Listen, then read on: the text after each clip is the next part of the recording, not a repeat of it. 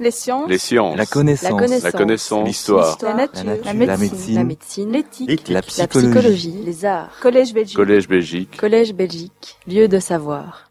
Voilà, mesdames et messieurs, monsieur le délégué général du Québec, euh, mon, mon agréable devoir ce soir est de vous accueillir à la- à l'Académie royale des sciences, des lettres et des beaux-arts de, Belgique, dont, dont les missions consistent, entre autres, à promouvoir la science et les arts, mais aussi, et c'est inscrit dans nos statuts, à constituer une plateforme, une plateforme d'échange entre les scientifiques, euh, à la fois en Belgique, mais aussi avec l'étranger. Et c'est exactement ce que nous avons souhaité faire, euh, tout d'abord depuis plusieurs années, euh, à travers une collaboration avec le Collège de France, qui euh, prend de plus en plus d'importance, qui fait qu'aujourd'hui, euh, il y a un bon nombre de professeurs du Collège de France qui viennent s'entretenir avec, avec vous, avec les académiciens de différents sujets. Et puis, depuis maintenant un an, avec le Québec. Et je voudrais euh, profiter de l'occasion pour remercier bien évidemment euh, M. Desgagnés, euh, délégué général du, Québec, et aussi in absentia son, son prédécesseur, Michel Audet, qui était à l'initiative de cette convention que nous avons signée le 13 juin dernier pour construire cette chaire du Québec qui nous permet deux fois l'an d'inviter parmi les plus grands euh, scientifiques euh, de la province de Québec et euh, de les entendre, d'une part, ce qui nous permet de promouvoir la science, mais aussi de les mettre en contact avec un certain nombre de collègues, de scientifiques, d'étudiants, de chercheurs de la communauté française de Belgique. Et c'est ce que nous ferons à nouveau avec euh, notre invité euh, Myriam Beauchamp. C'est ce que nous avions fait euh, en février avec euh, Gilles Brassard, un, grand physicien, mathématicien, euh, spécialiste de physique quantique. Et c'est ce que nous ferons euh, aujourd'hui, euh, demain, avec euh, la suite de la leçon, et jeudi, avec Myriam Beauchamp, que je voudrais remercier très sincèrement de nous avoir rejoints, et en plus avec un sujet qui, là aussi, touche de près le fondement de l'action de l'Académie, puisque son action est euh, fortement multidisciplinaire. Il s'agit de convoquer un bon nombre d'approches différentes pour résoudre un problème de fond. Et aujourd'hui, plus que jamais, les académies doivent euh, inciter à la multidisciplinarité, inciter à la multiplication des points de vue pour résoudre euh, des questions spécifiques, ici euh, en grande partie liées au traitement euh, des enfants après des traumatismes crâniens. Voilà, je n'en dirai pas plus parce que nous sommes là pour écouter Myriam Beauchamp, mais je voudrais, en le remerciant une fois encore, céder la parole au délégué général du Québec euh, qui euh, présentera euh, notre oratrice et lui dire tout le plaisir que nous avons à travailler dans un cadre qui est celui de la francophonie, d'une certaine manière, puisque nous avons le Collège de France, le Québec, et que j'essaye de convaincre nos amis suisses de suivre le, mouvement à travers une chaire du même type. Merci beaucoup à nouveau et euh, je me réjouis, euh, Madame Beauchamp, de vous entendre sur, euh, sur ce sujet tout à fait euh, passionnant et puis surtout très important. Merci beaucoup et bonne soirée.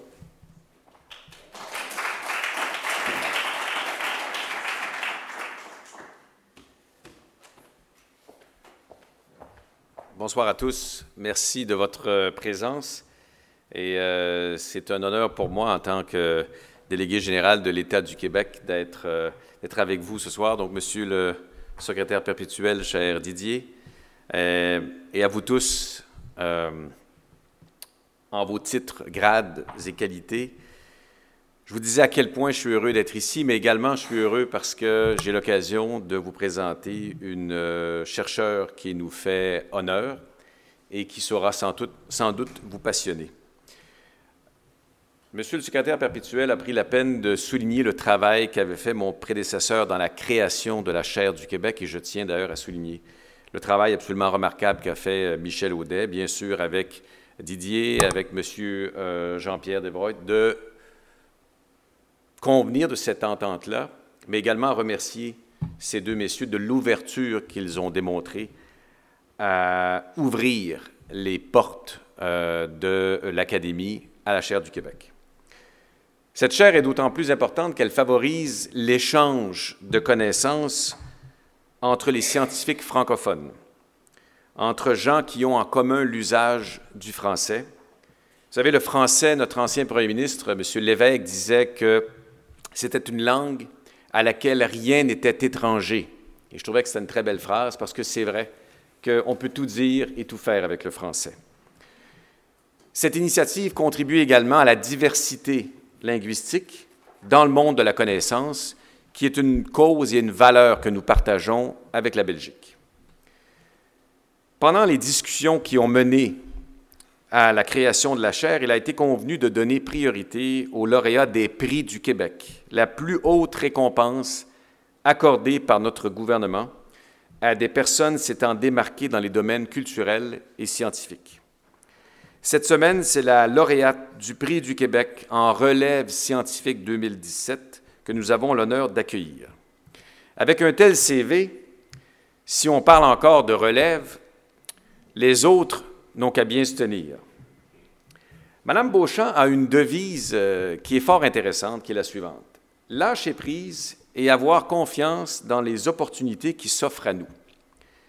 Pourtant, lorsqu'on regarde son CV, il semble qu'elle n'a pas souvent lâché prise.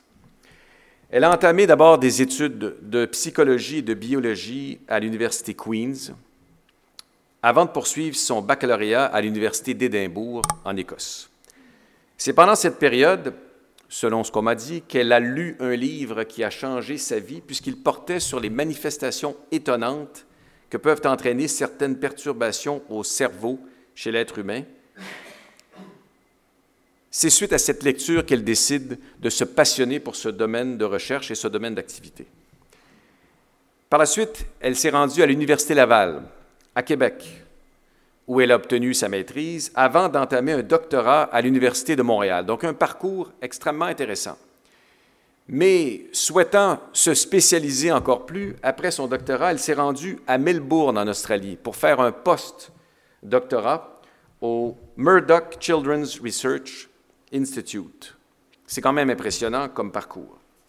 Elle est maintenant professeure euh, associée, non, elle est devenue professeure associée en 2009 à l'Université de Montréal et elle est devenue agrégée en 2014.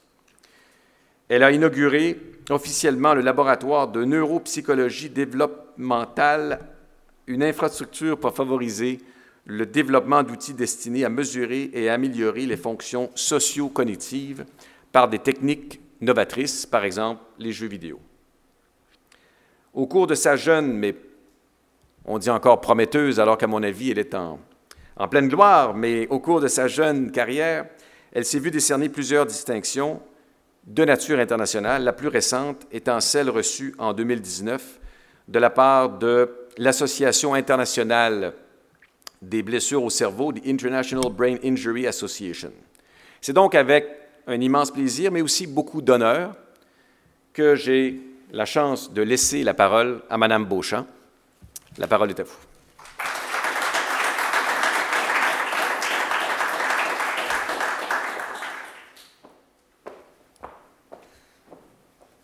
Bonsoir, mesdames, messieurs. Euh, c'est vraiment pour moi le plaisir d'être ici. À Bruxelles ce soir, puis euh, je suis un peu gênée de cette belle introduction, mais euh, je vais passer tout de suite euh, au contenu que j'ai préparé pour vous, en espérant avoir visé juste aussi. Je sais qu'il y a dans la salle des gens un peu plus spécialisés dans mon domaine, alors que d'autres sont de d'autres domaines. Alors, j'espère que, que ça va être le bon niveau. Je voulais vraiment commencer ma présentation en vous disant que la dernière fois que je suis venue à Bruxelles, j'avais 14 ans.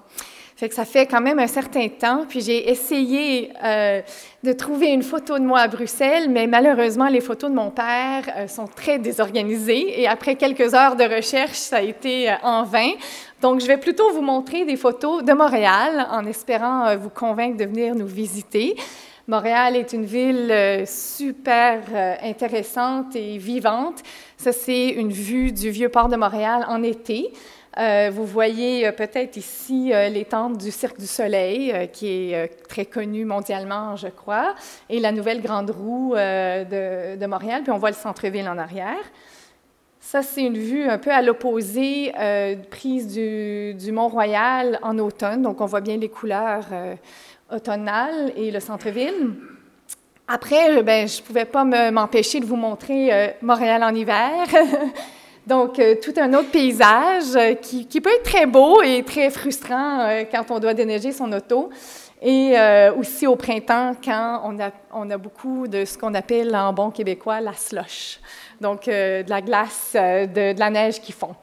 Donc, voilà, je vais passer vraiment au contenu un peu plus sérieux. Donc, mes thématiques de recherche sont vraiment sur deux, deux grands thèmes.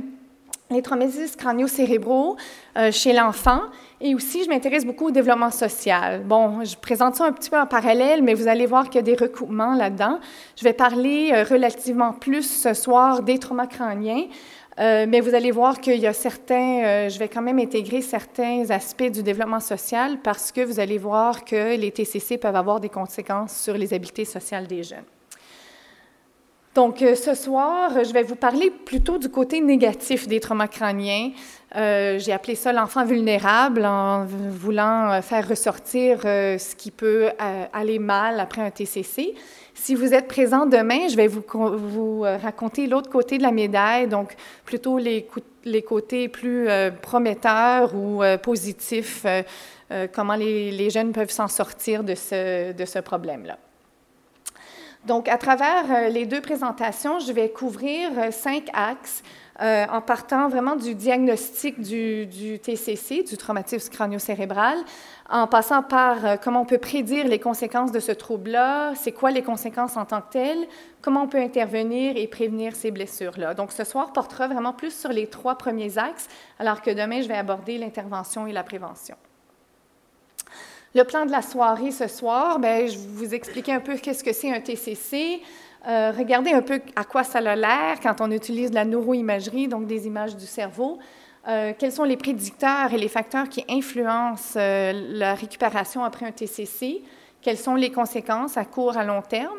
Puis à travers tous ces, ces points-là, je vais vous présenter quelques cas particuliers pour un peu illustrer la thématique et des vidéos. Donc, pour commencer, parce que je pense que même si on en entend beaucoup parler dans les médias sous le nom de commotion cérébrale, euh, c'est bon de partir tous au même niveau avec une petite définition. Donc, un traumatisme crânio-cérébral, c'est une atteinte cérébrale causée par une force physique extérieure de laquelle découle un transfert d'énergie vers la boîte crânienne et les structures cérébrales sous-jacentes. Tout ça est peut-être mieux illustré en image. Je vous montre un petit vidéo avec une explication qui est en anglais, mais c'est surtout l'image que je veux que vous. A concussion is a type of traumatic brain injury, or TBI, caused by a bump, blow, or jolt to the head, or by a hit to the body that causes your head and brain to move rapidly back and forth. This sudden movement can literally cause the brain to bounce around or twist in the skull, stretching and damaging the brain cells and creating chemical changes in the brain. What you might not know is that these chemical changes make the brain more sensitive to any increased stress or injury until it fully recovers. Donc, vous voyez très bien dans le, la petite petite vidéo comment le cerveau bouge à l'intérieur du crâne et peut venir euh, se répercuter contre la boîte crânienne. Et donc, ça peut causer des dommages, on va le voir tout à l'heure, mais structuraux, donc à la structure même du cerveau. Mais on le dit bien dans la vidéo, on mentionne des, des, euh, atteintes euh, au niveau neurochimique aussi, qui ne sont pas visibles, mais qui interfèrent avec le bon fonctionnement du cerveau. Euh, quand on entend parler des traumatismes crânio-cérébraux, on utilise souvent dans les médias euh, plus le terme commotion cérébrale qu'on associe souvent au sport. Donc, je vais vous montrer maintenant ce qui est vraiment l'image commune de la commotion cérébrale. puis surtout chez nous, ben, notre sport, c'est pas notre sport national, mais le sport dont les, les, gens sont le plus amateurs, c'est le hockey. Fait que regardez cette vidéo, vous allez voir très clairement un joueur se faire frapper et euh, je pense qu'on voit très bien les conséquences immédiates de la commotion cérébrale. Big Benino, there's a shot by Mata and a nice leg save. And only Mata got knocked down and he's hurt and there's a penalty on the play and Brooks Orpik is going to get it. Oh, Mata looks woozy. Yeah, his head hit the ice, I think, when he fell down, Jim. And you can see he's in some trouble. Benino trying to hold him down. Daly comes in, waits for the trainer. I mentioned the nastiness. It's just the nature of playoff hockey. Once you start getting into game two, the intense matchups, and there's one that, well, that does not look good for Matt of the way he's handling it. Interference. Bon, je vais arrêter là. Il y a, a d'autres exemples, mais ça vous donne quand même une idée. En fait, euh, sans être médecin ou neuropsychologue ou quoi que ce soit, on voit très bien comment le joueur, quand il se relève, a une perte d'équilibre, semble confus, euh, puis désorienté euh, après ce, coup à la tête. Donc, c'est souvent de ça qu'on parle euh, dans les grands médias, mais moi, je m'intéresse particulièrement au TCC chez l'enfant, donc qui ne sont pas dans des situations professionnelles de sport comme ça. Qui peuvent avoir tout de même des blessures à travers le sport, mais aussi dans des situations plus accidentelles de la vie de tous les jours. Donc, on parle d'une épidémiologie d'environ 500 enfants par 100 000 enfants par année, et ça, c'est au niveau mondial. Donc, c'est quand même prévalent. Euh, ça se traduit par à peu près 1 sur 30 enfants qui subissent un TCC avant l'âge de 16 ans. Et puis, donc, ça fait du TCC une des causes les plus fréquentes d'invalidité et de décès chez l'enfant. Quand on parle de décès, on parle de blessures vraiment plus sévères. On s'entend que les commotions cérébrales euh, ou les TCC légers euh, ne mènent pas à un décès. Donc, c'est vraiment plus autour d'un 10% des TCC en tout qui sont des TCC qu'on appelle modérés ou sévères, qui ont des, répercussions encore plus graves, alors que les TCC légers font euh, à peu près 90% des blessures. Donc, malgré qu'elles soient moins sévères, elles sont aussi beaucoup plus présentes. On va voir aujourd'hui qu'on peut euh, avoir des déficits à court et à long terme et certains changements au cerveau, dont je vais vous parler en détail. Donc, pour illustrer un peu c'est quoi euh, la sévérité, en fait, euh, pour être très simple ce soir, on, la mesure souvent avec une échelle qui s'appelle l'échelle de coma de Glasgow, qui regarde en fait trois facteurs, l'ouverture des yeux, la réponse verbale et la réponse motrice. Ici, vous avez le type de, sous-question ou de sous-évaluation qu'on fait du patient. Et euh, de façon intéressante ici, en parenthèse, ce qu'on considère chez l'enfant, parce qu'on s'entend que pas tous les enfants ont un langage verbal pour répondre euh, à ces questions, mais pour savoir si l'enfant est orienté euh, dans le fond, on regarde est-ce qu'il sourit, est-ce qu'il gazouille comme il, le fait normalement, euh, est-ce, que le patient est confus ou chez l'enfant irritable? Donc ça, ça nous donne une idée, puis ça va revenir au courant de la présentation quand je vais parler de la sévérité. On parle de léger quand l'échelle est de 13 à 15, de modéré quand elle est de 8 à 12 et de TCC sévère quand elle est euh, de 3 à 8.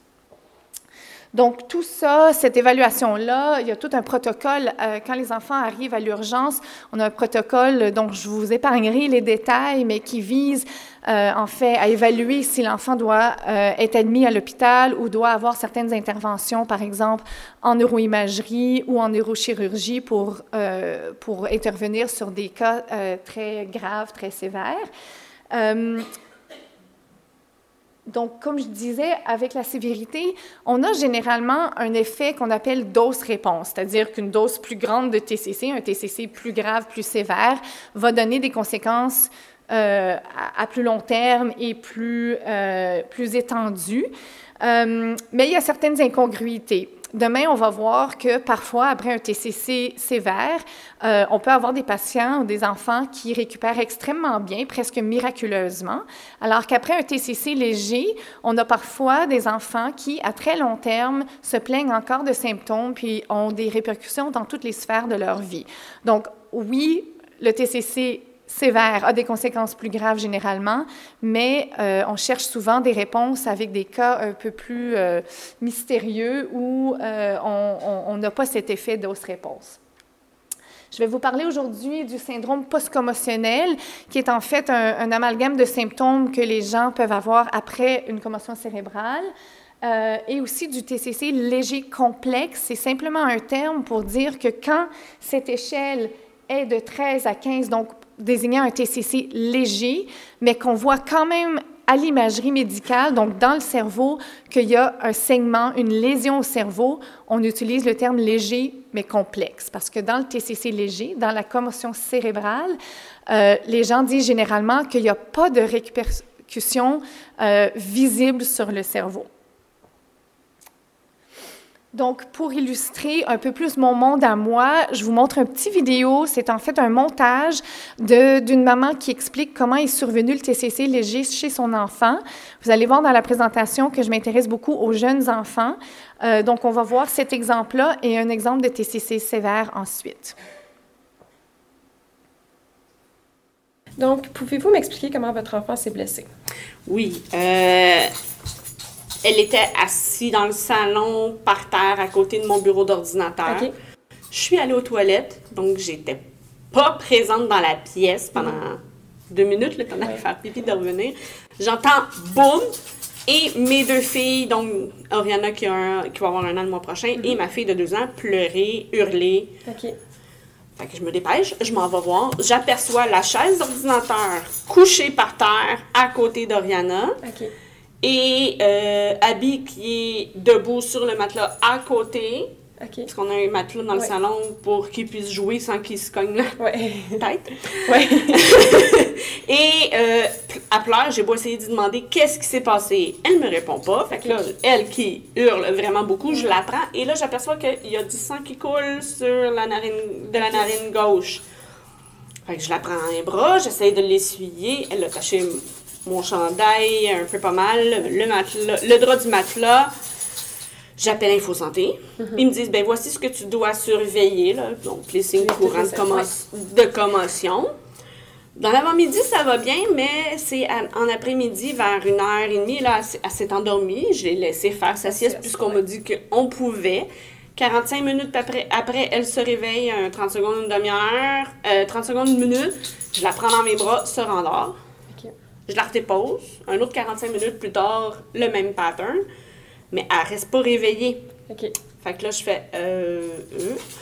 Je rappelle Info Santé, je leur explique que normalement, c'est maximum 45 minutes, une heure de sieste qu'elle me fait le matin et l'après-midi. Donc, c'est pas c'est pas, c'est plus son normal depuis plusieurs semaines de dormir aussi longtemps l'après-midi. Fait qu'ils m'ont dit, ben, va-t'en à l'hôpital. Donc, dans nos projets de recherche, on demande souvent aux parents de reconstituer l'accident comme ça parce qu'on fait des analyses qualitatives aussi sur euh, le type de blessure et tout ça. Mais ça, représente assez bien euh, le type de blessure chez un enfant qu'on peut avoir dans la vie quotidienne. Une blessure, un TCC sévère, c'est très différent. Les mécanismes sont souvent beaucoup plus violents. On parle euh, typiquement d'accident d'auto. Euh, moi, je vais vous présenter aujourd'hui le cas de Kevin Pierce euh, parce qu'il y a du bon matériel pour vous illustrer qu'est-ce que ça peut être un TCC sévère. En fait, Kevin Pierce, c'est un snowboarder, un, amateur de planche à neige euh, américain qui faisait de la planche à neige de façon semi-professionnelle depuis l'âge de 8 ans. En fait, il se préparait pour les Olympiques. Euh, au moment où, en essayant une manœuvre, euh, il y a eu un accident très, très grave. Et puis, je vais le montrer. Euh, je pense que c'est pas dans ce vidéo-là, mais il y a quelques images plus sensibles. Là, je, je, vous avertis d'avance. en fait, il y a eu un documentaire qui a été fait sur sa vie, sur son TCC et sur toute sa récupération. Puis, euh, j'ai aucune part dans ce, documentaire, mais je trouve que si euh, vous êtes intéressé, ça illustre extrêmement bien tout le processus de réadaptation. Puis, en fait, demain, je vais revenir sur certaines séquences euh, de ce documentaire pour illustrer. Mais je vous montre, c'est à peu près un deux minutes, puis vous allez voir les gens de son entourage expliquer, puis vous allez même le voir avec l'accident de snowboard.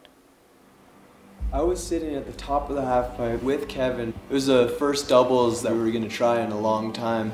I remember both of us being super nervous. And uh, we were just nervous. You know, it's always scary to do the first double cork, you know? So me and Kevin do like a little rock, paper, scissors shoot. And Kevin lost, so he dropped in. Kevin tried the trick, came very close. We look up and I see Kevin do his cap double cork and just not catch anything but his face. I happened to look up and I'm just like, oh my God, that was so bad. It was a perfect storm of falls. Like it couldn't have been anywhere. I started hollering for ski patrol. I said, hey, like, we're gonna need a helicopter up here. I'm up there at the top of the half pipe and I'm like, all right, Kevin, get up. He was just out. You know, he was blood coming out of his mouth, his nose. Kevin is just like shaking, like when you pull a fish out of water. So we all just started talking to him. Stay with us, Kevin. We're here, we're here. It's gonna be all right. We had to like put a tube down his throat so he could breathe because he wasn't breathing on his own.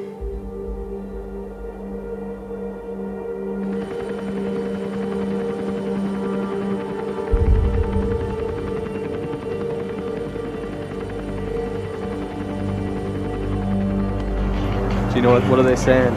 Well, we went up there. His, his eye was totally swollen.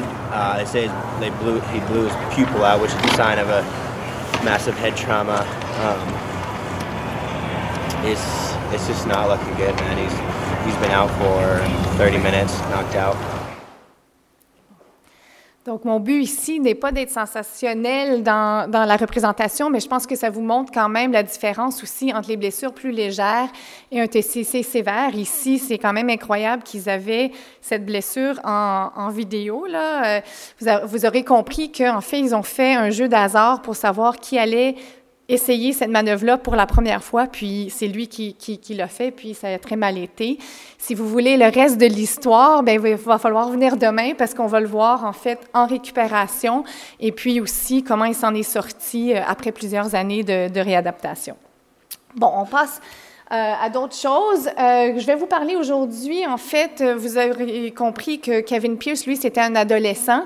Euh, on a souvent véhiculé l'idée que c'était à la, période d'adolescence qu'on avait le plus souvent des TCC, la prévalence la plus haute.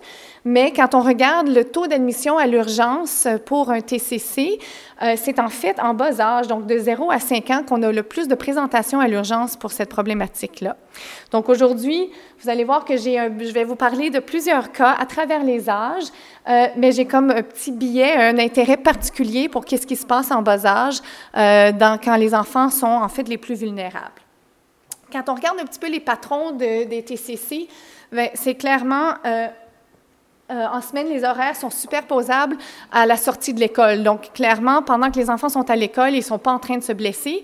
Puis, quand ils sortent à la fin de la journée, c'est là qu'on a les taux les plus élevés de TCC et également la fin de semaine. Et puis, euh, pareillement, quand on regarde l'année, ben, c'est à l'été, quand les jeunes sont plus actifs, qu'on a le plus haut taux. Les causes euh, sont multiples, donc on parle de chute, comme dans l'exemple de la, petite fille de 11 mois, euh, de marche, de course, de bicyclette, dans tous les sports. C'est très euh, les accidents d'auto qui mènent habituellement à des TCC plus sévères. Et aussi, on a les TCC qu'on appelle non, non accidentels ou intentionnels. Euh, vous aurez peut-être déjà entendu le terme du bébé secoué. C'est pas le terme euh, technique, mais ça dit tout. Euh, je vais vous montrer un exemple, ou en tout cas une petite image de ça. J'en parlerai pas beaucoup aujourd'hui, en fait, parce que c'est des blessures qui sont très, très différentes chez les adultes, ou, ou, en tout cas les adolescents, les adultes. On peut aussi mettre dans cette catégorie de TCC non accidentel tout ce qui est agression, agression physique envers quelqu'un. Euh, les mécanismes sont aussi multiples, donc on a des blessures qu'on appelle primaires, donc ça c'est où vraiment on a une fracture euh, d'un os du crâne, des contusions, des saignements dans le cerveau qui sont considérés comme des blessures primaires. Et suite à ces, lésions-là au cerveau, on a une réaction du cerveau qui cause des blessures qu'on appelle secondaires, comme par exemple l'œdème au cerveau ou l'enflement du cerveau. En fait, le cerveau essaie de se protéger contre cette blessure-là, comme on peut s'imaginer n'importe où dans le corps. Euh, quand on a un coup euh, sur un bras, on peut avoir un bleu, on a un enflement, mais c'est la même chose dans le cerveau. Les, la complexité du TCC fait en sorte aussi qu'on peut avoir seulement une blessure qu'on appelle focale, donc une petite région, euh, une petite atteinte au cerveau, où le cerveau en entier peut être affecté. Donc, ça peut vous commencer peut-être à vous, vous imaginer comment les blessures peuvent, les conséquences peuvent être très, très différentes quand on est face à des mécanismes et des, des, des, euh, des euh, lésions qui sont aussi très, très différentes.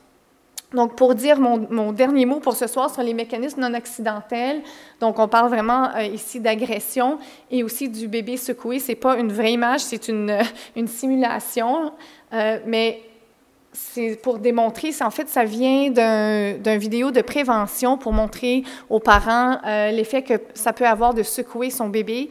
Euh, on, voit même dans cette petite séquence de vidéo comment la force qui est appliquée à l'enfant peut être très, très, très euh, sévère.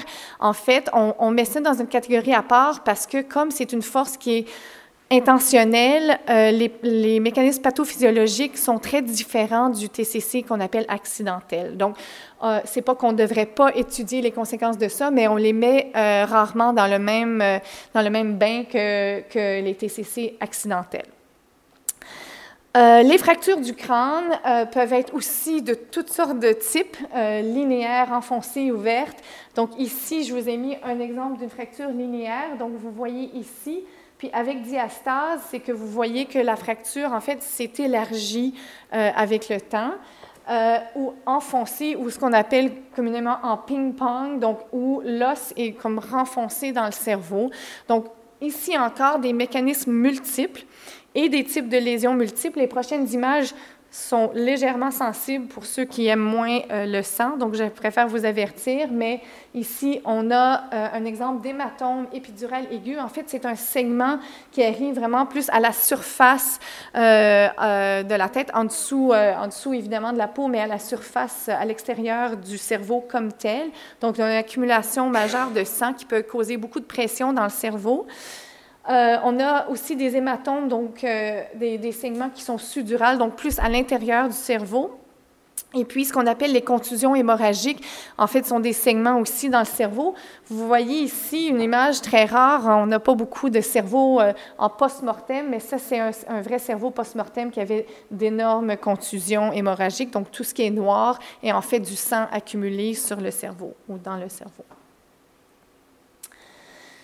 Je vous présente maintenant euh, deux cas qu'on va un petit peu comparer. Je vous parlais au tout début de cette euh, incongruité, en fait, dans l'outcome ou dans les conséquences des TCC, mais même à l'intérieur d'un TCC dit léger, on peut avoir des résultats drastiquement différents.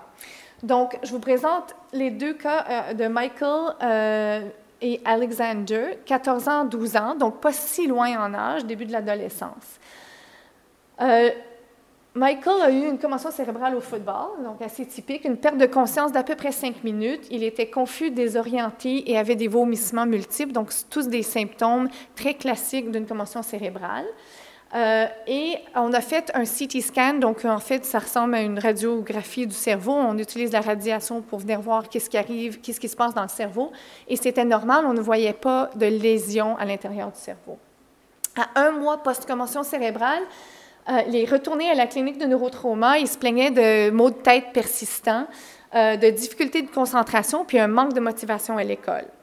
À trois mois après sa blessure, il y avait des problèmes d'attention et une baisse de son rendement académique, donc de son rendement scolaire, et des symptômes dépressifs. Donc tout ça est quand même assez typique dans certains cas. Et on peut le comparer à euh, un autre garçon, Alexander, 12 ans, qui a fait une chute de vélo sans casque, c'est pas clair s'il y a eu une perte de conscience. Euh, lui aussi avait une confusion, euh, des maux de tête, il était un peu somnolent après la blessure.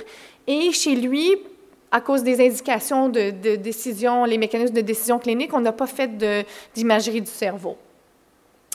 À un mois, il se plaignait encore de maux de tête, de céphalie, mais à trois mois, retour aux activités, aucune autre plainte. Donc, vous voyez dans, ces deux cas des mécanismes quand même assez similaires, euh, des indicateurs cliniques assez similaires, mais des, des, résultats très, très différents. En fait, c'est la grande énigme des commotions cérébrales. Pourquoi il y a certaines personnes qui récupèrent à l'intérieur de quelques jours, voire quelques semaines, alors que d'autres vont traîner des symptômes pendant des mois et des mois?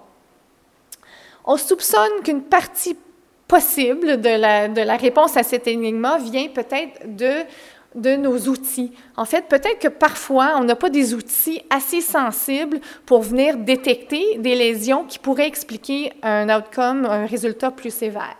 Donc, je vais vous parler un petit peu de neuroimagerie. Euh, à l'intérieur de la neuroimagerie, on a plusieurs techniques différentes qu'on peut utiliser pour venir voir qu'est-ce qui se passe dans le cerveau. Typiquement, en milieu hospitalier, on utilise ce qu'on appelle le CT scan, qui donne des images comme celle-ci du cerveau qui est très utile parce que ça coûte pas cher, c'est très rapide à faire et ça nous donne une indication rapide de segments majeurs qui pourraient nécessiter, par exemple, une neurochirurgie. Donc ici, on voit un tout petit segment ici euh, à l'imagerie citée. Ici, en, en image B et C, c'est les deux des résultats de ce qu'on appelle euh, l'imagerie par résonance magnétique ou en anglais MRI, IRM. Euh, qui est beaucoup, beaucoup plus sensible aux lésions dans le cerveau, mais qui coûte beaucoup plus cher à faire, donc est moins utilisé en urgence.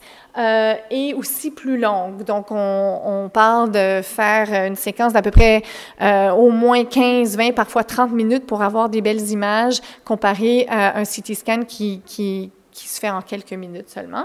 Donc ici, vous voyez, ici, vous aurez compris que c'est toute la même personne, une fille de 16 ans qui a eu un accident d'auto, un TCC sévère.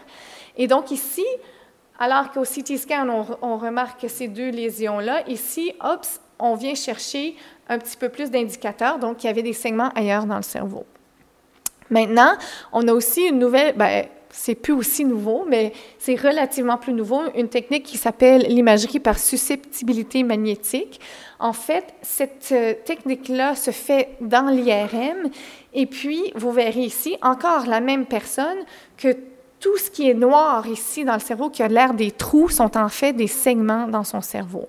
Donc, vous verrez quand même la sensibilité accrue de ces techniques-là par rapport à ce qu'on utilise communément en clinique. On pense que le fait peut-être qu'il y a d'autres lésions dans le cerveau qu'on ne voit pas, qu'on ne détecte pas toujours, pourrait venir expliquer pourquoi chez un enfant qu'on disait au départ, ah, il n'y a pas de lésion au cerveau, ça devrait bien aller la récupération, que peut-être qu'on a cette incongruité dans le résultat. Euh, dans la récupération. Se basant un peu sur, euh, ces, principes-là de neuroimagerie, on a fait euh, nous-mêmes une étude euh, quand, j'étais en Australie chez 106 enfants, donc qui étaient vus dès l'urgence, qui étaient recrutés dès l'urgence et qui avaient des TCC de sévérité différentes. Et on les revoyait à peu près un mois plus tard pour faire les différentes techniques d'imagerie du cerveau. Et donc, pour les comparer, donc je vous montre le résultat d'un cas, mais qui représente bien ce qu'on a trouvé dans cette étude-là. Celui-ci, c'est un cas d'un garçon de 10 ans qui avait eu un TCC léger, donc euh, avec une échelle de Glasgow euh, de 13. Donc ici, c'est encore une fois l'image du CT scan, celle qu'on utilise plus souvent en clinique, à l'urgence. Donc un tout petit segment ici. Ici, en fait, à l'IRM qu'on appelle conventionnel, qui est aussi utilisé dans les centres hospitaliers, on ne voit plus rien. En fait, il y a, une, différence d'un mois dans la prise de vue de ces deux images-là. Donc, en fait, ce petit segment-là semble s'être résorbé quand on utilise cette technique-là.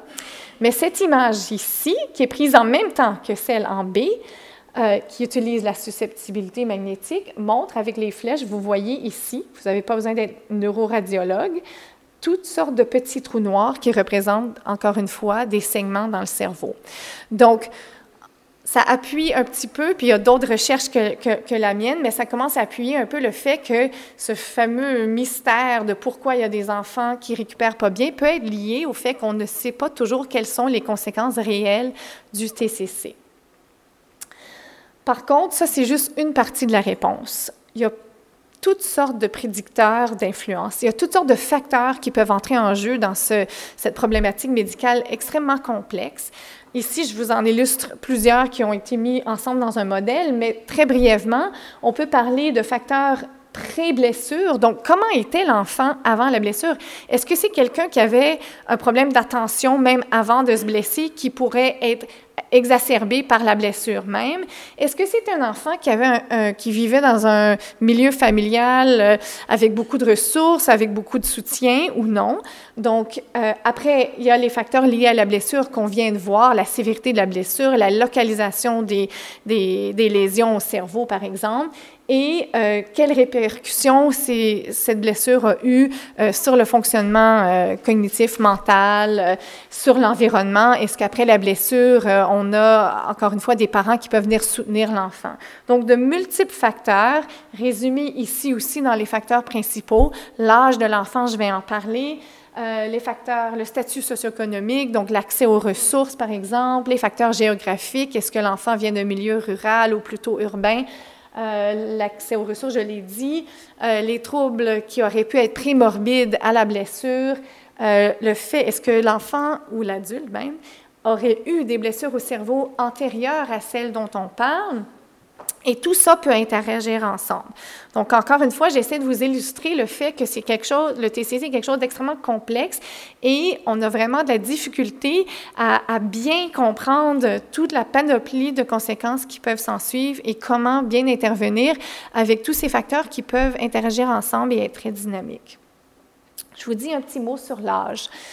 On a souvent, pendant longtemps, fait l'argument que les enfants n'étaient pas euh, juste des petits adultes. Mais, et, je pense qu'on a gagné ce combat-là. On comprend maintenant, en tout cas dans mon domaine en neuropsychologie, qu'il faut des outils, des modèles et des approches très différentes pour les enfants que pour les adultes. On ne peut pas juste extrapoler vers le bas.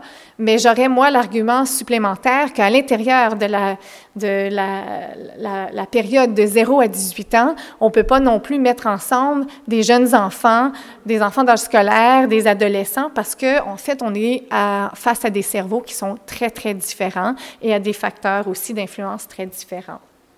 Pendant très longtemps, on a eu l'argument que c'était pas grave si on avait un, coup à la tête, un trauma, une blessure cérébrale en bas âge. C'est une notion qui est malheureusement encore véhiculée. Je l'entends même parfois dans mon hôpital pédiatrique que c'est pas grave, il est tout petit, il va récupérer. En anglais, on dit souvent he will bounce back. Hein? Il va récupérer facilement de la blessure. Donc ça, ça parle un peu de la théorie de la plasticité, qui est, qui est, qui, est pas fausse. C'est vrai que le jeune cerveau euh, euh, est, est, très ce qu'on appelle plastique, est capable de s'adapter, de compenser des blessures euh, de façon assez miraculeuse. On, disait donc qu'il était mieux de subir un dommage cérébral en bas âge parce que le cerveau pouvait s'adapter. Mais il faut contraster cette théorie-là avec ce qu'on appelle la théorie de la vulnérabilité, c'est-à-dire que en bas âge, le jeune cerveau est extrêmement fragile et vulnérable et traverse euh, toute une, une, période d'apprentissage, hein, de consolidation des habiletés cognitives, des habiletés sociales et même euh, des habiletés physiques, et que si on vient perturber ces habiletés-là, ben, c'est normal, on peut s'attendre à des conséquences sur le développement de l'enfant. Donc, je prêche pas nécessairement pour un côté ou pour l'autre, mais je dis qu'on est ici dans un équilibre fragile entre la plasticité et la vulnérabilité, et il n'y a pas de raison de penser pourquoi un enfant euh, pas les mêmes euh, conséquences qu'un un jeune enfant n'aurait pas les mêmes conséquences qu'un enfant plus vieux ou qu'un adulte, ou, ou peut-être potentiellement de pires conséquences. Donc, si on pense à pourquoi pourquoi euh, l'enfant peut être plus vulnérable, on peut aussi s'imaginer ici un TCC qui arrive dans un cerveau que moi je vais appeler statique d'un adulte. C'est pas que le cerveau change plus, mais relativement à la période de l'enfance, le cerveau de l'adulte est un peu plus consolidé, un peu plus euh, statique, si on peut dire. Donc, quand le TCC arrive, c'est sûr qu'il va avoir des séquelles. Euh, et ces séquelles-là, ben, il va avoir une récupération de la personne et une, possiblement un processus de réadaptation. Et peut-être que la personne ne reviendra pas à son niveau euh, prémorbide, à son niveau euh, pré-accident euh, de fonctionnement, mais il va arriver à quelque chose de, de, de parallèle, disons. Chez l'enfant, quand, quand le TCC survient, on va avoir encore une fois des séquelles, une récupération et réadaptation, mais pendant ce temps-là, à cause du développement, guillemets, normal de, des enfants euh, du même âge, qui est exponentiel en, en, bas âge, on va avoir un gouffre qui va être de plus en plus grand si l'enfant n'est pas capable de revenir à un niveau euh, prémorbide à un fonctionnement euh, normal, typique, euh, est un meilleur mot. Euh, on va parler maintenant des conséquences. Euh, donc, euh, c'est sûr que moi, je vais avoir un biais un peu pour le côté cognitif étant neuropsychologue, mais je vais vous parler aussi plus globalement des conséquences. Donc, ici, c'est en anglais, mais je vous démontre en fait que le TCC peut avoir des conséquences sur toutes les sphères de fonctionnement. Si vous êtes euh, physiothérapeute, vous allez plus vous intéresser aux problèmes d'équilibre, de coordination, de motricité fine après un TCC. Euh, les psychologues vont peut-être plus s'intéresser ici au côté euh, du comportement. Hein. Est-ce que l'enfant a des problèmes de comportement, soit externalisés comme de l'agressivité ou internalisés comme des symptômes d'anxiété, dépression? Euh, si vous êtes euh, neuropsychologue, vous allez vous pencher sur euh, la cognition, hein, les habiletés mentales. Est-ce qu'il y a un problème d'attention, de mémoire, un problème des fonctions intellectuelles? Le côté social, ben vous allez voir que traditionnellement, peu de gens s'y sont intéressés, mais ça peut être affecté aussi. On peut avoir des problèmes sociaux comme tels, hein, des problèmes à interagir avec les autres, à prendre des bonnes décisions dans des situations sociales. Et euh, maintenant, le chevauchement de ces deux domaines-là qu'on appelle la cognition sociale, qui est en fait euh, le constat que les habiletés cognitives, donc les habiletés euh, mentales qui soutiennent les habiletés sociales, peuvent aussi être affectées. On parle ici de choses comme la reconnaissance des émotions, euh, ce que nous, on appelle la théorie de l'esprit, mais qui veut plus simplement dire l'habileté à prendre la perspective de quelqu'un d'autre, l'empathie, par exemple, sont tous des exemples de cognition sociale. Au niveau du TCC léger en aigu, on va parler de symptômes post-commotionnels. Le mot le dit. Et puis, on les catégorise en trois grandes catégories, les symptômes physiques, cognitifs et affectifs. Donc, ça reprend quand même ce que je disais tout à l'heure, euh, le, type de catégorisation euh, de ce qu'on peut voir. Et on voit ici ce que ça donne. Vous allez reconnaître ici, dans mes exemples euh, vidéo des, des, des TCC que je vous ai montrés, on a parlé justement de fatigue ou de somnolence. On a vu avec le joueur de l'étourdissement, la confusion. On a vu aussi avec le TCC sévère, évidemment, là, c'était vraiment une perte de conscience de la part du jeune. Donc, en aigu, on peut parler vraiment du côté plus neurologique, du côté cognitif, comme j'ai dit, confusion, désorientation, problème de concentration et du comportement. On peut voir, par exemple, de l'irritabilité, de l'impulsivité de la part euh, de la personne. Plus à court, moyen terme maintenant, on regarde vraiment les, conséquences cognitives. Donc, comme je disais, dans les fonctions intellectuelles, ça peut être une affectation euh, de l'attention, de la mémoire, des fonctions qu'on appelle exécutives, qui sont ces fonctions euh, qui nous aident à s'organiser dans la vie de tous les jours, par exemple la planification, les capacités d'organisation. Euh, de langage et de vitesse de traitement. Vitesse de traitement, ici, on parle de vitesse de la vitesse à laquelle on peut traiter les informations qui nous viennent qui, viennent à nous. Donc, je vous donne rapidement, juste euh, pour illustrer ces points-là, quelques exemples. Ici, je vous explique. En fait, c'est un graphique qui illustre euh, les résultats d'un projet euh, de ma mentor de postdoctorat, Vicky Anderson, qui a fait une étude très, très élégante qui comparait des groupes euh, de TCC de sévérité différente, donc léger, modéré, sévère, et aussi d'âge différents.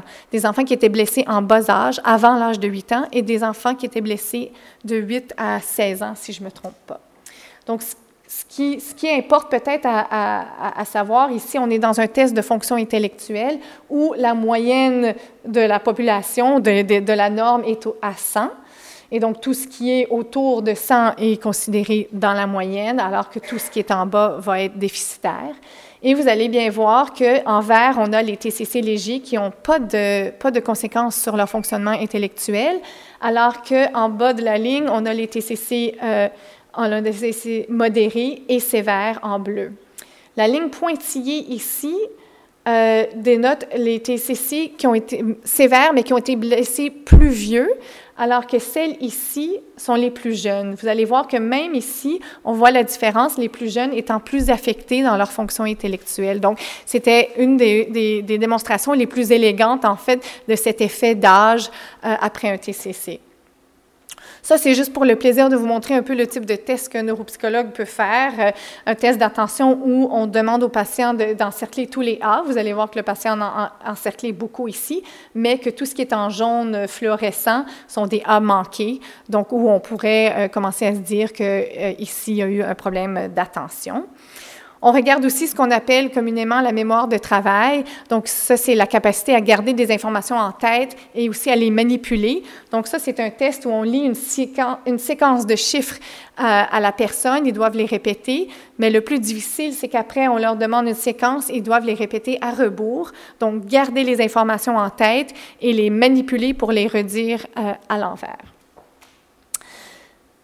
Exemple de problème dans les fonctions exécutives, on parle ici d'impulsivité, euh, de réagir sans réfléchir. Ça, c'est des choses que les parents vont nous dire. Hein. Mon enfant réagit sans réfléchir, euh, dire des choses inappropriées, donc avoir euh, un manque de filtre dans ce qu'on dit, d'avoir une pauvre régulation émotionnelle. et donc, souvent, les professeurs vont dire Ah, ben, il répond toujours avant la fin de la question. Donc, ça, c'est juste un exemple un peu du milieu scolaire. Et donc, on, peut aussi, en évaluation, mesurer des choses comme la planification, qui fait partie des fonctions exécutives par des simples labyrinthes euh, que la plupart des gens connaissent. Au niveau du langage, on peut avoir différentes atteintes aussi, mais c'est de loin la communication euh, comme telle qui est plus affectée. C'est rare, après un TCC euh, chez l'enfant, qu'on parle d'une aphasie. Une aphasie, c'est vraiment pour dire une perte du langage. c'est rare qu'on va voir ce genre de conséquences chez l'enfant. Euh, c'est plutôt, la communication, donc la communication sociale qui est affectée. Donc, un dernier mot pour les fonctions cognitives sur la vitesse de traitement. Comme je disais, euh, la vitesse de traitement, c'est ce qui nous aide à fonctionner vraiment dans tous les jours. On a beaucoup de messages à traiter. Euh, et puis, c'est quelque chose qui, même dix ans après un TCC chez l'enfant, on peut encore détecter des problèmes dans le traitement des informations. On pense que ça, ça a probablement un lien avec des atteintes à une structure particulière du cerveau qui s'appelle le corps calleux. Le corps calleux, pensais que j'avais une image, le corps calleux, oui. Donc, le corps calleux est euh, une bande de faisceaux de matière blanche dans le cerveau, au milieu du cerveau, qui connecte les deux hémisphères du cerveau. Et quand on a des atteintes au corps calleux, on a donc une atteinte de la transmission des messages d'un hémisphère à l'autre. Et euh, nous, on a démontré, euh, ici encore, on n'a pas besoin d'être neuroradiologue. Je vous explique. Donc, c'est une coupe sagittale, c'est une coupe comme ça du cerveau. donc, on voit le milieu. Et dans le milieu, cette structure ici blanche, euh, et le corps calleux. Ici en haut, c'est une image du même enfant. Euh, c'est un TCC léger. Vous allez voir la structure qui est euh, entièrement normale du corps calleux. Ici, je ne sais pas si vous voyez à, l'œil nu, c'est un TCC sévère où on a cet amincissement quand même assez clair de cette structure-là. Donc, on pense que à long terme, ça c'est dix ans après, qu'il aurait pu avoir un effet sur le développement en fait de cette structure-là dans le cerveau. Bon, je m'arrête un instant pour vous parler euh, du cas de Simon, euh, pour faire un petit peu le pont entre ce que je viens de vous dire sur les habiletés cognitives, plus physiques, plus neurologiques, et les habiletés sociales. Donc, Simon avait 4 ans, 9 euh, mois quand il s'est blessé. C'est un accident d'auto. Il était évidemment un passager à l'arrière de l'auto et il a eu un TCC sévère avec une pathologie frontale que je vais vous montrer en image et il était inconscient pendant trois semaines. On s'entend qu'on parle ici d'un TCC sévère. Euh, avec une hémiplégie, donc une, certaine euh, paralysie euh, à droite, et une dysphasie, donc un problème de langage, que je disais qui était plutôt rare, mais qui était présente dans ce cas-ci. Et il a aussi des convulsions, donc de l'activité épileptique dans le cerveau. Ça, c'est l'image du cerveau de Simon, prise en aigu, encore une fois, je pense qu'on n'a pas besoin d'expertise pour voir que très clairement ici, on a un gros saignement dans le cerveau. Dix jours plus tard, vous voyez ici, euh, je vous fais un peu d'instruction sur euh, l'anatomie, mais ici, c'est les ventricules du cerveau qui, contiennent un liquide et qui sont très élargis euh, dans ce cas-ci. C'est pas normal. Et ça, c'est quand même rare d'avoir des images comme ça, mais c'est son cerveau dix ans après. Je ne sais pas si vous voyez, l'hémisphère ici n'a pas une allure normale. Hein. On sait que c'est l'hémisphère qui était atteint et s'est développé de façon assez atypique. Euh, on le voit à l'œil nu aussi dix ans plus tard. Donc, c'est un processus qu'on a appelé dégénératif, en fait, où on avait une perte de volume du cerveau après 10 ans. Les conséquences en aigu, c'était une fatigabilité, on l'a vu, pauvre concentration, c'est assez typique, des problèmes d'attention, de mémoire. Ici, quand on parle d'aigu, on ne parle pas dans les heures qui suivent, mais bien euh, plusieurs semaines, parce qu'on sait qu'il était dans, euh, en perte de connaissance pendant un, un, bon temps. Une mobilité réduite, des déficits du langage. Et euh, plutôt à long terme, euh, bon, je, je l'ai dit, l'atrophie du cerveau, un pauvre développement des habiletés euh, de l'apprentissage, incapable de gérer les demandes de l'école régulière, donc il a été placé en fait en classe spéciale, et euh, des problèmes des problèmes de comportement et sociaux très sévères. Donc, c'est là où on peut se questionner sur euh, l'attention qu'on doit porter à ce genre de, de, symptômes. Des dysfonctions aussi familiales, parce que c'était très difficile pour la famille de gérer euh, les conséquences de cette blessure-là. En intervention, il y a eu une liaison régulière avec l'école, du suivi neuropsychologique, euh, un répit parent offert, comme c'était très difficile pour eux, du counseling, du support. En fait, il y avait une grande culpabilité de la part des parents parce que c'est un des parents qui conduisait l'auto, euh, du support pour la transition euh, vers une école spéciale et la mise en place d'interventions particulières, même pour aider les parents à gérer les comportements. Donc, tout ça m'amène m'amène à parler euh, plus du côté social. En fait, vous voyez ici dans ce graphique-là que les problèmes neurologiques sont très présents et les problèmes cognitifs euh, tout de suite après la blessure, mais ont tendance à se résorber avec le temps ou du moins à diminuer. Alors que ce qu'on a constaté euh, dans les dernières années, et c'est quand même assez récent, c'est que les problèmes sociaux, eux, peuvent être présents, mais ont tendance en fait à augmenter avec le temps après une blessure au cerveau. Pourquoi? On ne sait pas vraiment, mais on s'imagine que parce que quand l'enfant évolue dans un monde social euh, et qui vieillit en même temps, les euh, demandes sociales deviennent de plus en plus complexes. Donc, dès qu'il y a un petit déficit, c'est de plus en plus difficile pour l'enfant euh, de, de, de traiter les informations sociales et aussi parce que dans le cas des TCC sévères où on est en milieu hospitalier au début, bien, en fait, on ne voit pas de problèmes sociaux parce que l'enfant ne socialise pas vraiment euh, de manière euh, typique avec des pères ou à l'école, alors que là, quand on a un retour à la maison, oups, on voit que euh, les problèmes sociaux apparaissent, entre guillemets.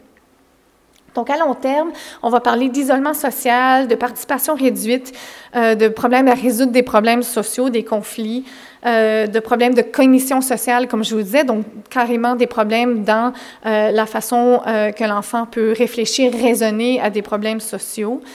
Au niveau plus psychosocial, ça peut être des difficultés d'ordre même de la personnalité, de la dépression, de l'anxiété, des problèmes d'adaptation à la vie de tous les jours et tout ça affecte plus globalement la qualité de vie. À un niveau beaucoup plus extrême, il y a certaines études qui démontrent euh, carrément des problèmes euh, de comportement mésadaptés. Donc, certains ont fait le lien entre la survenue d'un TCC et des actes illégaux, des crimes violents. On s'entend ici qu'on ne parle pas de la majorité euh, des TCC. Je, veux le souligner parce qu'il euh, y a des choses qui font un petit peu peur là-dedans. Donc, c'est une minorité de gens, mais quand même, il y a des études qui démontrent que dans les milieux, euh, par exemple, où on a les centres juvéniles, de délinquance juvénile ou dans les prisons, adultes. On, certaines études ont même parlé jusqu'à 87 euh, des, prisonniers qui rapportaient un, un, une blessure à la tête. Moi, le 87 j'y crois plus ou moins. C'est parce que c'était fait sur euh, des questions assez, euh, assez euh, peu précises sur est-ce que c'était vraiment un TCC. On va s'entendre entre nous qu'on a tous déjà eu à un moment ou à un autre un coup à la tête qui n'était pas nécessairement une commotion cérébrale, un TCC. Donc peut-être ceci à prendre avec un grain de sel, mais certainement une certaine présence de comportements mésadaptés chez certains patients. D'où proviennent ces déficits sociaux. Je pense qu'ils peuvent être d'ordre multiple aussi. Euh, ça, c'est un modèle euh, de développement social que j'ai développé avec ma collègue Vicky Anderson, où on a essayé d'illustrer justement les, facteurs qui pouvaient expliquer euh, la compétence sociale chez un jeune, donc de façon très typique, mais aussi donc des facteurs internes ou externes à la personne. Ici, on parle justement de l'environnement et de l'enfant comme tel. C'est quoi son tempérament? C'est qui comme personne? Euh, de son cerveau. Est-ce qu'il est intègre ou est-ce qu'il est blessé? Euh, donc, ça pourrait s'appliquer aussi à d'autres troubles, pas juste le TCC, mais à des troubles neurodéveloppementaux. Comment est sa cognition sociale, donc les, les, habiletés qui soutiennent sa, sa, compétence, et tout ça pour expliquer les manifestations sociales de la vie de tous les jours? Donc, pour dire ça un peu plus simplement, je pense que le casse-tête a quatre morceaux, le cerveau, la cognition, l'environnement et le comportement. Et je vais maintenant, euh, je ne sais pas du tout il est quelle heure, mais je pense que ça va encore. Je vais maintenant illustrer rapidement euh, par des résultats de recherche euh, chacun de ces quatre morceaux du casse-tête. Donc, premièrement, je vais vous parler, les détails sont peu importants euh, sur cette diapo, mais c'est juste pour vous dire, on a fait, euh, on, on, a suivi, on suit depuis en fait six ans une cohorte d'enfants qui ont eu des TCC entre l'âge de un an et demi et cinq ans. C'est une des seules cohortes au monde où on s'intéresse à ces blessures en bas âge. Et au départ, on avait toutes sortes d'objectifs dont je ne vous parlerai pas tous, euh, mais on a différents, euh, différentes mesures ici pour faire vraiment le tour de la question des conséquences. Moi, je vais vous parler seulement du côté social à l'instant. Donc, en tout, on a 114 enfants qui ont eu un TCC léger, seulement 12 avec un TCC modéré sévère. Vous vous souvenez que je vous ai dit qu'il y a à peu près 10% de modéré sévère, donc les chiffres font du sens ici. Ils sont comparés à un groupe qu'on appelle ortho, qui sont des enfants qui ont eu des blessures orthopédiques. Orthopédiques, en fait, ils ont euh, soit un bras cassé, une entorse au bras, à la jambe ou quelque chose comme ça. C'est un très bon comparatif pour les TCC parce qu'ils passent à peu près par le même processus à l'hôpital. Ils ont aussi de la douleur, ils sont aussi passés par l'urgence. Donc, on peut en fait départager un peu qu'est-ce qui est la conséquence d'une blessure générale ou la blessure au cerveau. Et on les compare aussi à des enfants tout venants, donc qui, sont euh, issus de la communauté, qui n'ont pas de blessure. La manière où on a regardé la cognition sociale chez ces enfants-là, c'est assez ludique en fait, et il faut que ça le soit avec des jeunes enfants. On n'est pas trop dans les tests neuropsychologiques classiques que les neuropsychologues vont connaître, qui sont plus papier-crayon, un vis-à-vis l'autre, mais on est plus dans la psychologie développementale ici. Donc, euh, en fait, ça, c'est mon étudiante, Jenny Belrose, qui a fini son PhD il y a deux ans avec moi. Et euh, je la mets là parce que c'est ses résultats d'études. Et donc, euh, on va la voir aussi dans un cours vidéo. C'est une tâche que nous, on appelle de théorie de l'esprit. Vous vous souvenez, au début, je vous ai dit, tout ce que ça veut dire, c'est se mettre à la place de l'autre. Comment est-ce que l'enfant est capable de se mettre à la place de l'autre? Vous allez comprendre qu'au niveau des habiletés sociales, on, tout, individu euh, doit se mettre à la place de l'autre pour bien le comprendre, pour comprendre ses émotions, ses désirs, pour comprendre, pour être empathique envers lui. Donc, c'est ce qu'on a testé. Et euh, j'ai un petit vidéo très court. En fait, je vous dis quand même brièvement c'est quoi la tâche. Dans la tâche, l'évaluateur euh, goûte à deux aliments, un qu'il aime, un qu'il n'aime pas et démontre clairement qu'est-ce qu'il aime, qu'est-ce qu'il n'aime pas. Et ensuite, on demande à l'enfant de lui offrir un aliment si l'enfant a une bonne théorie de l'esprit, donc une bonne prise de perspective, il va lui donner l'aliment qu'il aime. Donc, euh, je vous montre, euh, la qualité du vidéo n'est pas super, mais c'est un vrai enfant dans notre étude. Ah, je pense que c'est pas le bon vidéo. J'ai eu un petit problème tantôt, c'est pas le bon vidéo. Donc, je vais le sauter, mais vous allez comprendre que c'est ça. L'enfant, donc on a des, brocolis. Donc, on voit l'évaluateur euh, goûter au brocoli puis dire hum, c'est bon. Puis après, il va goûter, par exemple, à des Fruit Loops, des céréales sucrées ou des petits biscuits. Puis là, il va dire, wesh, wesh, c'est pas bon. Puis là, on va dire à l'enfant, moi, j'ai encore faim. Qu'est-ce que, est-ce que tu peux me donner quelque chose à manger? Donc, on, s'attend à ce que l'enfant prenne en considération les désirs de la personne. Donc, quand on regarde les résultats, on a en bleu ici les enfants qui avaient un TCC léger, et en vert et en orange, les deux groupes contrôle. Donc, on avait une différence très significative dans la capacité de l'enfant à prendre en considération les désirs de l'évaluateur euh, à six mois et même 18 mois, donc un an et demi après un TCC léger. Un autre exemple de cognition sociale, on s'est intéressé au raisonnement moral, donc à la façon dont les jeunes prennent des décisions, raisonnent moralement. Ici, on est euh, dans une étude avec 43 individus avec un TTC de sévérité différente, 93 contrôles. Les jeunes étaient plutôt des adolescents âgés de 11 à 19 ans. Ce qu'on a utilisé, c'est une tâche qu'on a développée dans mon laboratoire qui s'appelle le So Moral, euh, qui est Oui, en fait, on a développé cette tâche-là parce que euh, traditionnellement, le raisonnement moral, la façon qu'on l'étudiait, c'était qu'on donnait une grande histoire écrite aux jeunes, puis on leur disait lis ça, puis après ça, on leur donnait un cahier, puis on leur posait plein de questions sur cette histoire-là. Vous pouvez vous imaginer que juste le fait d'avoir à lire une grande page, euh, pour la plupart des enfants, ça pouvait confondre leurs résultats, c'est-à-dire que si on avait un problème de lecture ou d'attention, on n'avait pas des résultats sur le raisonnement moral, on avait des résultats sur l'attention. Donc nous, on a développé une tâche qui se veut visuelle, prise euh, à la perspective de la première personne, où on présente des conflits euh, sociaux de la vie de tous les jours à des jeunes et on leur demande qu'est-ce qu'ils feraient et pourquoi. Et après, on cote leurs réponses pour avoir une idée euh, sur une échelle cognitive développementale, une idée de leur maturité de leur décision sociale. Je vous montre un exemple.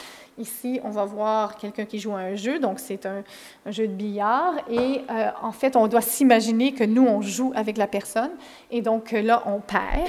Et pendant que notre ami ne regarde pas, et autrement occupé, on doit on réfléchit à peut-être mettre une des boules dans un des, paniers pour s'avancer dans le jeu. Donc la question qu'on pose, c'est est-ce que tu ferais ça ou non? Et pourquoi. Et c'est surtout le pourquoi qui nous intéresse parce que c'est ça qui nous permet d'avoir une cotation de la maturité du raisonnement social du jeune.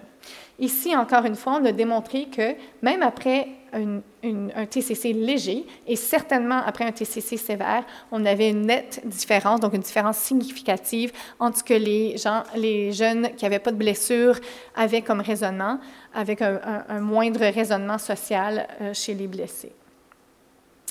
Je passe maintenant au prochain morceau de casse-tête qui est le cerveau social. Hein, vous aurez compris que euh, dans notre cerveau, on a des régions du cerveau qui sont particulièrement actives quand on interagit socialement avec quelqu'un.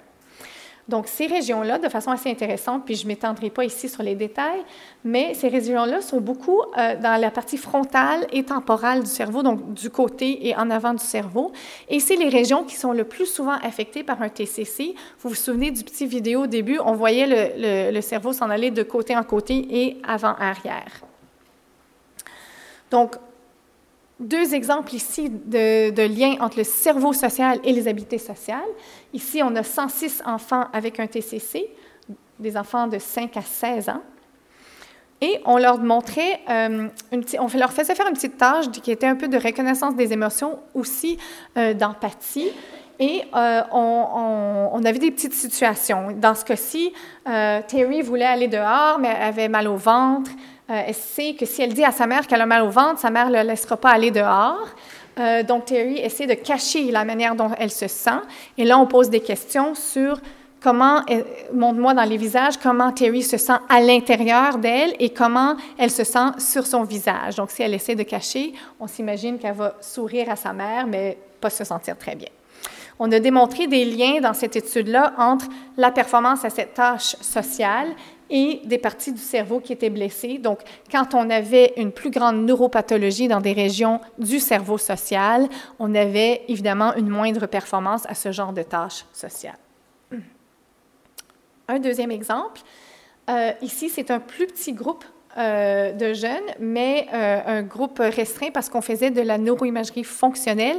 Donc, c'est en fait une, technique où on, montre des images aux jeunes pendant qu'ils sont dans le scanner euh, du cerveau et on peut associer ce qu'ils voient à, à, à ce qui se passe dans le cerveau.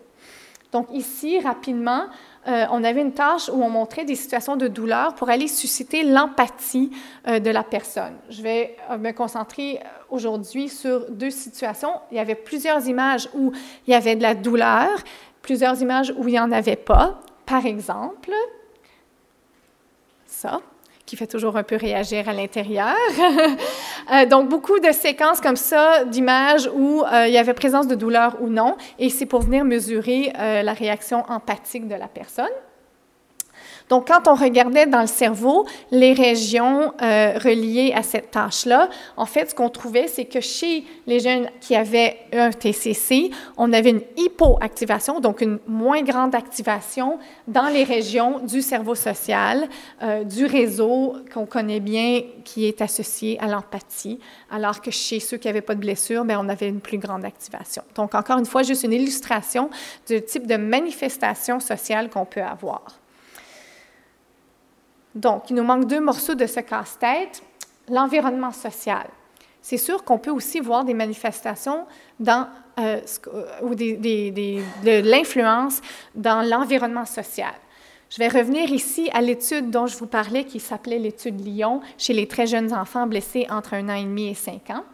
Euh, chez eux, pour illustrer un peu l'environnement social, bien, ce qu'on s'est dit, c'est on va regarder les relations parents-enfants, parce que chez un jeune enfant, le plus saillant, le plus présent dans leur environnement, c'est leurs parents, et donc leur capacité à interagir de manière correcte avec eux, avec le parent, euh, c'est euh, évidemment un bon indicateur de leurs habiletés sociales. Ici, on est chez 140 enfants en tout, euh, dont euh, la moitié à peu près ont un TCC et le reste sont des contrôles. Donc, petite vidéo, en fait, on met euh, les parents et les enfants dans des situations qui se veulent le plus naturel possible. On s'entend qu'ils sont en situation de laboratoire, mais l'évaluateur quitte la salle et on leur demande simplement de partager une collation. Il y a aussi une situation où on les laisse en jeu libre, on leur laisse des jeux et puis ils sont filmés pendant ce temps-là, mais on leur demande rien de particulier. Euh, ne serait-ce que de, de s'occuper de leur enfant comme, comme ils le feraient dans la vie de tous les jours. Donc, je vous montre juste quelques secondes. C'est une petite cocotte qu'on a vue récemment au laboratoire. Oui, OK, c'est bon. à toi? Non. T'en veux pas? Est-ce que tu aimes ça? Non, papa. Non? Qu'est-ce que tu veux manger? Mimi. C'est pour moucher ton nez? Non? Est-ce que tu veux ça?